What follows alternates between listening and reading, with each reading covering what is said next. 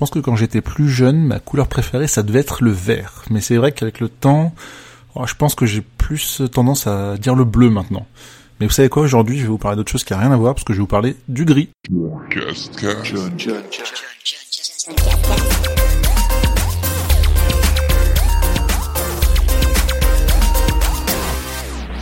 C'est vrai que cette introduction était peut-être un peu naze pour ce neuvième épisode de la saison 2 du John Cascast, mais c'est pas grave parce que je vais vous parler de Gris, le jeu vidéo, vous l'aurez compris, dans la rubrique 1 heure ou plus, mais je vais aussi vous parler de choses euh, plus colorées, notamment avec Gris, mais pas que, puisque dans le Mais encore, je vais vous parler de Dead Cells, de Fisherman's Tale, ou encore d'un roman graphique qui s'appelle La fille derrière l'écran. Allez, on y va?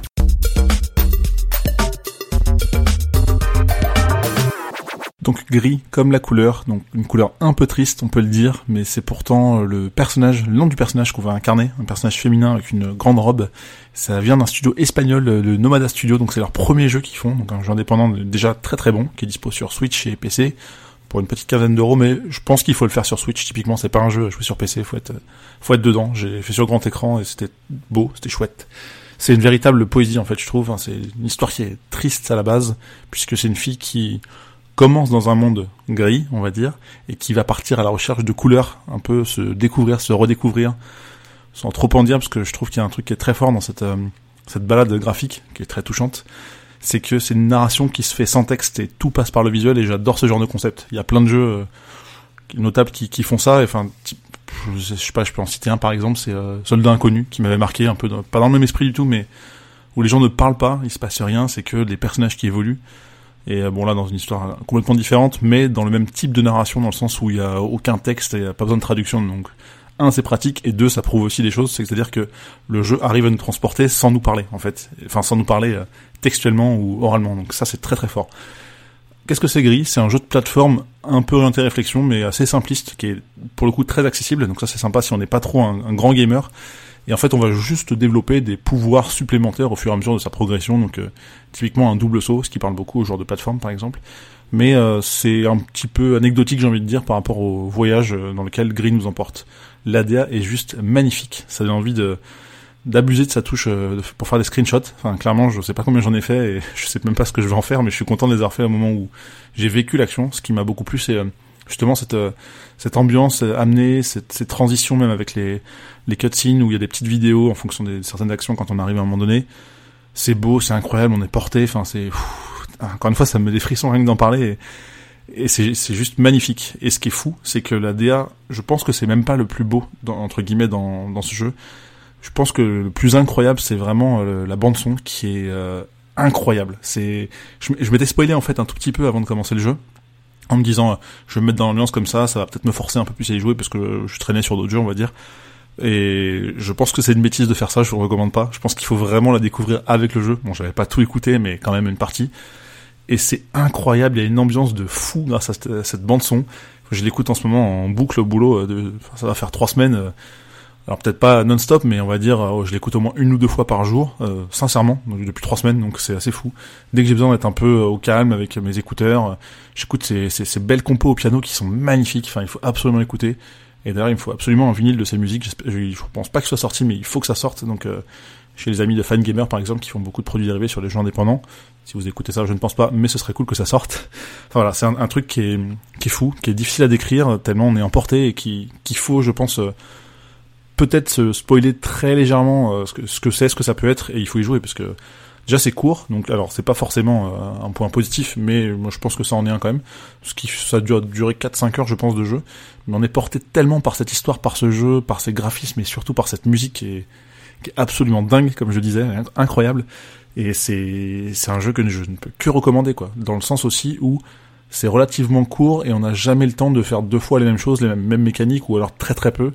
Je préfère justement que ça soit court comme ça plutôt que rajouter 2-3 heures inutiles où on refait des plusieurs fois la même chose et on, commence à se lasser. Là, on a clairement pas le temps de se lasser, à tel point que j'ai pas réussi à, à, décrocher. En fait, j'aurais voulu le savourer un peu plus, malheureusement, et je pense que je l'ai commencé un soir et je l'ai fini le lendemain midi en faisant une pause euh, en dormant. Hein.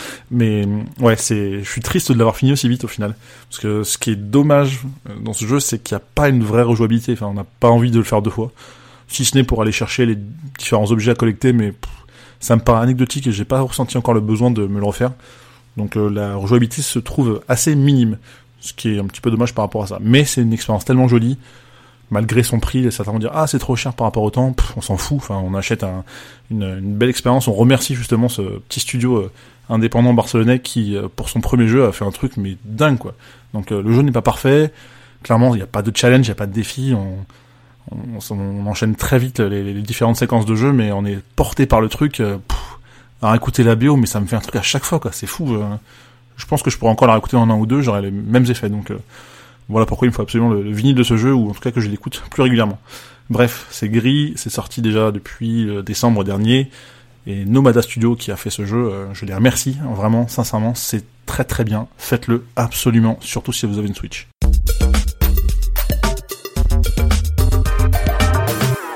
Je vais maintenant essayer de reprendre un petit peu euh, mes esprits euh, après avoir parlé avec émotion de ce jeu gris qui est absolument magnifique et vous parler donc du mais encore des autres choses que j'ai faites autour de en dehors de gris on va dire.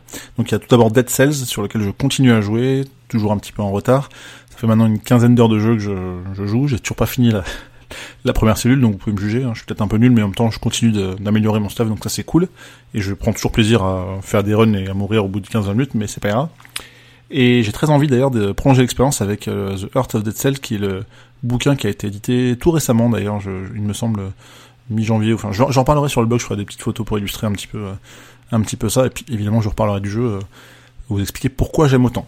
L'autre jeu du moment pour moi, c'est Fisherman's Tale, donc c'est très récent parce que j'ai commencé cette semaine seulement, qui est mon coup de cœur du dernier Indicated à Paris pour lequel j'avais aussi déjà joué à la Gamescom en Allemagne en août dernier, et c'est une très belle expérience en VR puisque il s'agit en fait d'un concept de mise en abîme. Vous pouvez le mélanger ça avec une escape game. En fait, on est une sorte de marin qui se trouve dans dans son petit chalet où en fait on a une sorte de maquette dans laquelle on peut éventuellement placer des objets. Et quand on place, admettons, un petit objet dans la petite maquette, et ben en fait il va retomber dans la maison dans laquelle on, enfin le pardon, dans le chalet dans lequel on est, en version plus grande. Et en fait il y a beaucoup de jeux autour de ça où on va pouvoir agrandir ou réduire la taille de certains objets afin de résoudre certaines énigmes pour sortir, pour récupérer une clé, ouvrir une porte, etc. et, continuer un peu son parcours dans, euh, dans cette habitation, on va dire. malheureusement, il semble assez court puisque j'ai déjà fait la moitié du jeu en à peine deux heures, mais euh, ça reste une expérience VR intéressante et je pense qu'il y a de quoi rejouer un petit peu, ou en tout cas faire jouer des amis puisque trouve ça vraiment très très chouette. Donc, euh, mais je vous en reparlerai aussi, je pense. Et l'autre chose dont je vous reparlerai pas forcément, mais pourtant je vais en parler maintenant parce que j'ai beaucoup apprécié, c'est un roman graphique qui s'appelle La fille derrière l'écran. C'est l'histoire de deux jeunes filles. Donc il y a Colline qui a 22 ans et qui vit en France et qui aime faire des illustrations, qui a un, petit côté un peu réservé, on sent qu'elle a un petit problème peut-être psychologique. Et il y a Marley qui a 28 ans, qui elle vit au Québec et fait de la photo. Très vite on va apprendre en fait une, la relation va se mettre en place entre ces deux personnages qui vont communiquer euh, par email et en fait, il y a, je trouve un jeu qui est très très fort au niveau de, des couleurs et de la composition, c'est qu'en fait, ça a été dessiné et romancé par deux illustratrices qui se partagent l'album dans le sens où d'un côté on a la page gauche qui se trouve être en couleur et c'est euh, c'est Marley de mémoire et la page de droite elle est en noir et blanc avec Colline et en fait on continue comme ça enfin on enchaîne les pages comme ça en vivant avec deux histoires parallèles qui se recoupent très souvent. Et euh, il y a quelque chose qui est, qui est très très fort que ce soit graphique ou au niveau de niveau narratif en fait tout simplement donc je vais pas trop vous en dire plus si ça vous intéresse, mais euh, ça, vient de sortir, je crois, en, en roman graphique. C'était début d'année, il me semble. Je pense que j'ai eu le défaut de lire ça sur Isneo, c'est-à-dire que c'est une tablette euh, sur laquelle je tourne les pages une par une. Et en fait, je me suis rendu compte au bout d'une trentaine de pages seulement qu'il y avait ce jeu graphique. Donc je me suis senti un peu con quand je l'ai compris. Parce que, enfin, je voyais que les histoires avançaient en parallèle, mais j'avais pas compris que c'était vraiment une page sur deux. Enfin, je, c'est pas que j'ai pas compris, c'est que j'ai pas fait attention, pas prêté attention. Et pourtant, c'est quelque chose qui est très fort. Et du coup, après, une fois qu'on a ça en tête, plus logique, enfin, quand on lit en page par page euh, sur un seul écran, bah, en fait, si c'est un peu dommage. Je pense que j'ai gâché mon expérience en lisant comme ça, mais bon. Du coup, je vous recommanderais plutôt de le faire, euh, de lire sur le vrai papier, avec ça de vrai, hein, le, le, physique. Et bref, et en tout cas, c'est très chouette. Il faut absolument le lire. Euh, je me suis rendu compte que j'aimais le style graphique, notamment parce que j'avais lu Goupil-Oufas, qui était euh, dessiné par une des deux dessinatrices, dont j'ai oublié le nom, je suis désolé. En tout cas, je vous recommande ce livre qui s'appelle La fille derrière l'écran.